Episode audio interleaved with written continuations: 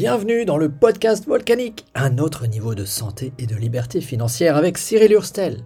Voici l'émission audio qui vous aide à prospérer en santé. On parle du financement de votre qualité de vie, donc on parle d'argent, mais aussi d'avoir le temps de vivre et bien sûr d'alimentation, de nutrition et de santé pour conquérir les trois choses nécessaires pour rendre votre vie explosive, la santé, les revenus complémentaires et le temps de vivre. Abonnez-vous et rejoignez-nous sur Telegram, volcanique.cool slash Telegram. Bonsoir à vous et bienvenue dans ce 30e live. J'allais dire zéro marketing, mais c'est pas le cas. C'est Sprint Volcanique, 30e jour. Alors oui, c'est l'émission zéro marketing. J'ai oublié de prévenir mon audience sur zéro marketing. Alors après, voilà, le direct démarre. De toute façon, c'est pas grave puisque le temps que ça arrive sur chaque plateforme, euh, c'est toujours avec un peu de latence. Ouais. J'ai ressorti mon tableau. Ça faisait longtemps que je n'avais pas utilisé mon tableau. Un truc sympa. Figurez-vous que j'étais en train de discuter avec mon ami Serge, qui a plus de 60 ans. Oui, ça doit être ça. Récemment. Et il me disait, tu sais, au Québec, parce qu'on parle beaucoup du Canada en ce moment, ça bouge au Canada, il se passe pas mal de choses, et il me disait, tu sais, au Québec, à mon âge, la plupart des gens sont dépendants du système. Tu as ceux qui sont encore au travail, tu as ceux qui sont à la retraite mais qui n'est pas terrible, euh, tu as ceux qui vivent de l'aide sociale, et tu as qu'un tout petit pourcentage de gens qui finalement ont son destin en main et qui a en gros euh, les moyens de vivre quoi qu'il arrive. Et dans les dans les statistiques canadiennes, ils, te disent en plus, alors à 60-50, on a X% qui sont déjà morts, etc. Et j'ai cherché cette statistique en France. Salut Anaïs, bienvenue. On ne trouve pas de statistiques en France où tu puisses dire à 60 ans, X% sont déjà morts. Tu trouves l'inverse, tu trouves euh, des stats sur l'espérance de vie, mais tu n'arrives pas à voir finalement quelle est la part d'une génération qui est déjà partie. Tu n'arrives pas à voir quelle est la part d'une génération qui vit de l'aide sociale, à 60 ans, tu n'arrives pas à voir ceux qui sont encore au travail, ça peut-être encore un peu. C'est pas évident du tout. Et euh, lui, ça l'a un peu choqué et il s'est dit, et il a créé une, une vidéo d'ailleurs qui expliquait, qui était un peu longue et qui a été réduite récemment, une vidéo qu'il avait intitulée Pourquoi 95% des gens sont prisonniers dans un système de pauvreté? Et je me suis dit que c'était un très bon thème pour ce soir, parce que finalement, euh, je pouvais ressortir le tableau, les trucs étaient déjà prêts, Qu'est-ce que ça veut dire et d'où ça vient? Parce que ça, je trouve que c'est extrêmement intéressant de comprendre pourquoi on se retrouve prisonnier d'un système de pauvreté. Alors quand tu es jeune, tu le vois pas venir, tu te dis j'ai toute la vie devant moi, ça va. Quand tu es un peu plus âgé, tu es occupé par tes enfants, ton conjoint, etc., tu te dis j'ai moins toute la vie devant moi, mais ça va encore. Et puis il arrive un moment tu te dis bon, il est temps de vivre et es un peu moins euh, fringant, on va dire que tu as moins d'énergie, et si vous avez moins d'énergie, ben, je peux vous aider sur ce domaine-là aussi. Euh, tu aimerais ralentir, mais si tu ralentis, tu as toutes tes empreintes et machins et tout qui sont de tous les côtés. Parce que tu es. Pourquoi? Parce que tu es à ce moment-là prisonnier de tes passifs. Et c'est ce que j'ai voulu symboliser un peu là ce soir. C'est-à-dire qu'il y a beaucoup de gens qui sont le bonhomme bleu, il y en a très très peu qui sont le bonhomme orange, celui qui a les moyens de vivre. Alors pourquoi? Parce que le bonhomme bleu, finalement, il a acheté plein de choses qui lui coûtent et qui lui rapportent rien. On va dire qu'il a acheté des passifs. Il a acheté des choses qui sortent de l'argent de ses poches, qui sont une charge, quelque chose à laquelle il doit consacrer sans fin constamment quelque chose. Ça peut être une voiture, si la voiture te rapporte rien, qu'elle prend pas de valeur. Alors, la plupart des voitures perdent de la valeur. Sauf les voitures de luxe, paradoxalement. C'est-à-dire que ceux qui ont le plus d'argent peuvent se permettre d'acheter des jouets qui en plus gagnent de la valeur et qui ne sont plus forcément des passifs. Quand il y a pénurie sur les Ferrari, bah, si tu as acheté une Ferrari deux ans avant et tout le monde en veut, euh, le prix a monté. même si ça sert à rien, avec ta Ferrari, c'est la douzième que tu as dans ta collection et que tu t'en sers pas pour aller chercher le pain, ni pour partir en vacances. C'est étrange, hein très très étrange. La vie est mal faite, mais peut-être que, et surtout lorsqu'on est au début de sa vie, c'est le moment de se poser la question à quoi je vais mettre mes ressources en premier? Parce que justement, ceux qui, arrivés à 60 ans, ont le temps de vivre, ont réussi à dissocier le temps et l'argent, sont des gens qui ont réussi à se créer un actif. Alors on va le mettre au-dessus. Ça va être la symbolique de ce soir. Pour bien faire, il aurait fallu que ça, soit en, en orange. Ces gens ont mis l'argent ou le temps dans la création de quelque chose qui leur ramène de l'argent dans les poches. Et ils payent leurs dépenses après. Alors que quand tu vends ton temps, ce que fait la plupart des gens, tu payes d'abord tes impôts et après tes dépenses. Tu te fais taxer sur plus. Donc tout le système va dans le sens d'aider ceux qui ont mis en place des actifs. Mais c'est une chose qui n'est pas facile. Et en plus, ces actifs te ramènent de l'argent dans tes poches. Alors que dans l'autre cas, tu passes ton temps non seulement à te faire taxer plus, et en plus tu mets de l'argent dans quelque chose qui vide tes poches. Ça peut sembler bête, c'est pas de la comptabilité d'entreprise, mais un actif est quelque chose qui met de l'argent dans tes poches. Un passif est quelque chose qui le sort de tes poches.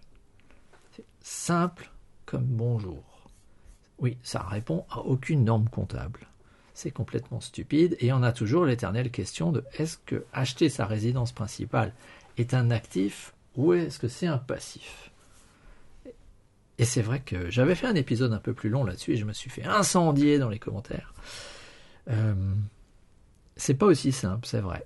C'est pas aussi simple parce que ça dépend beaucoup de, de tes surplus financiers, du fait que cet endettement va te grever dans la recherche d'actifs après ou pas, de l'âge à laquelle tu es dans ta vie, etc., euh, de la forme de sécurité dont tu as besoin, euh, puisque finalement, prendre de l'argent, le mettre dans un appartement, c'est aussi un moyen de sortir de la valeur du système financier.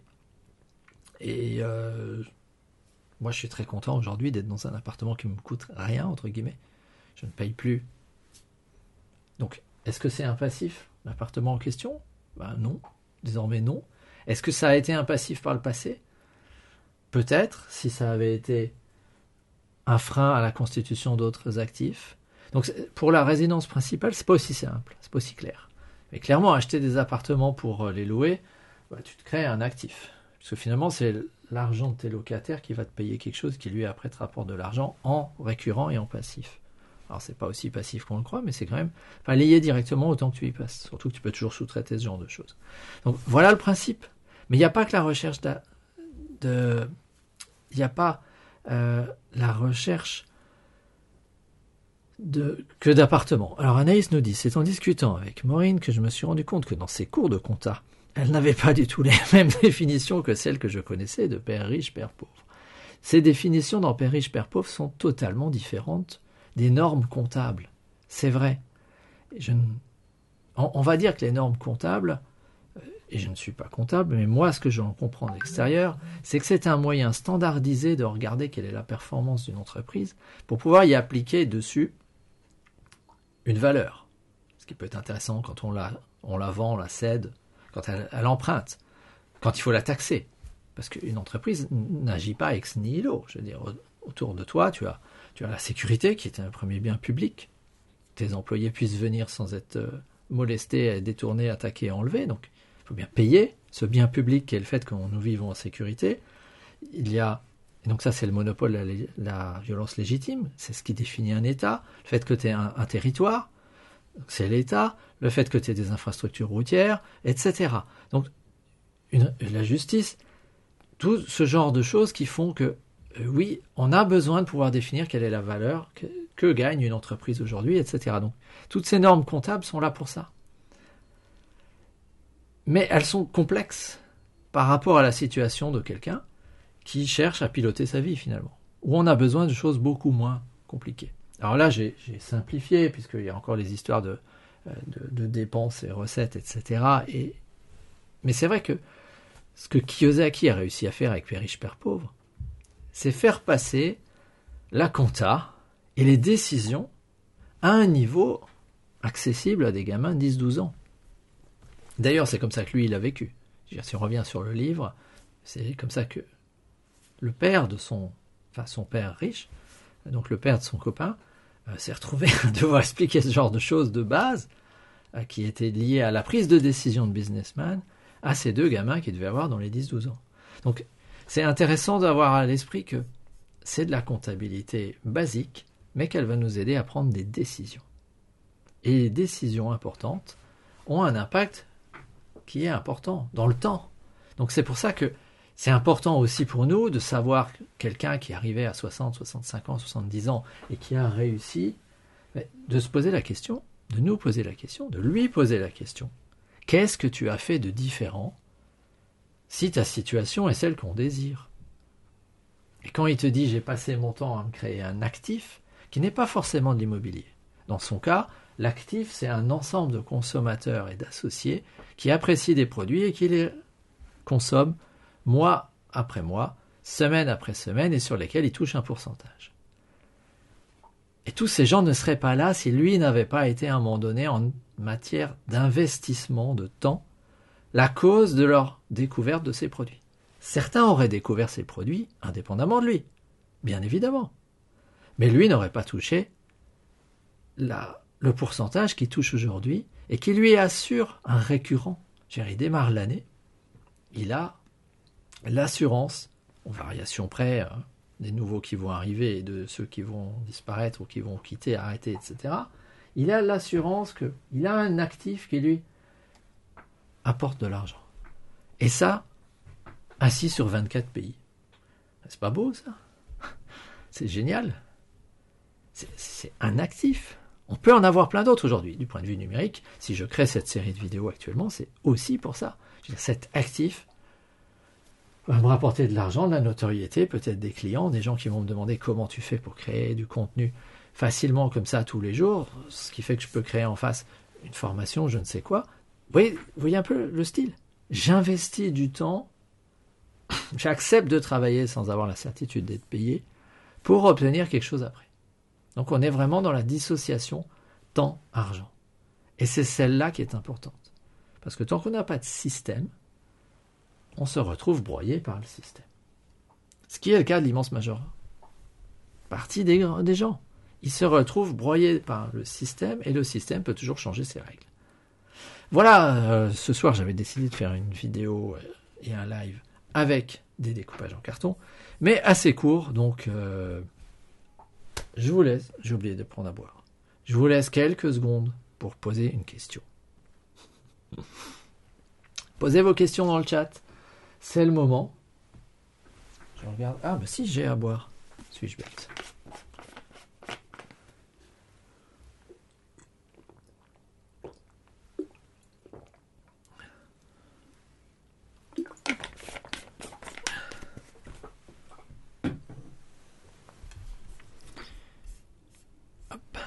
Bon, vous n'êtes pas assez rapide. Peut-être qu'il y a de la latence. Ce sont des choses qui arrivent. Là-dessus, je vous donne rendez-vous à demain. À demain. Il n'y a pas d'idée demain. je ne sais pas. Donc, euh, si vous voulez entrer en contact avec moi, je vous renvoie vers la description de ce direct. Vous avez l'accès vers ma liste email, mon canal Telegram. Je vous donne donc euh, rendez-vous demain. Euh, et puis, créez-vous un actif. C'est le moment de vous créer un actif. Créez-vous un actif qui travaille pour vous, qui vous ramène de l'argent indépendamment du temps que vous y consacrez. Parce que sinon, vous, vous allez vous épuiser au fil des temps. J'allais dire des siècles, mais vous ne vivez pas des siècles. Vous allez vous épuiser à courir derrière le temps perdu. Voilà, là-dessus, euh, je vous souhaite euh, une bonne soirée et à demain.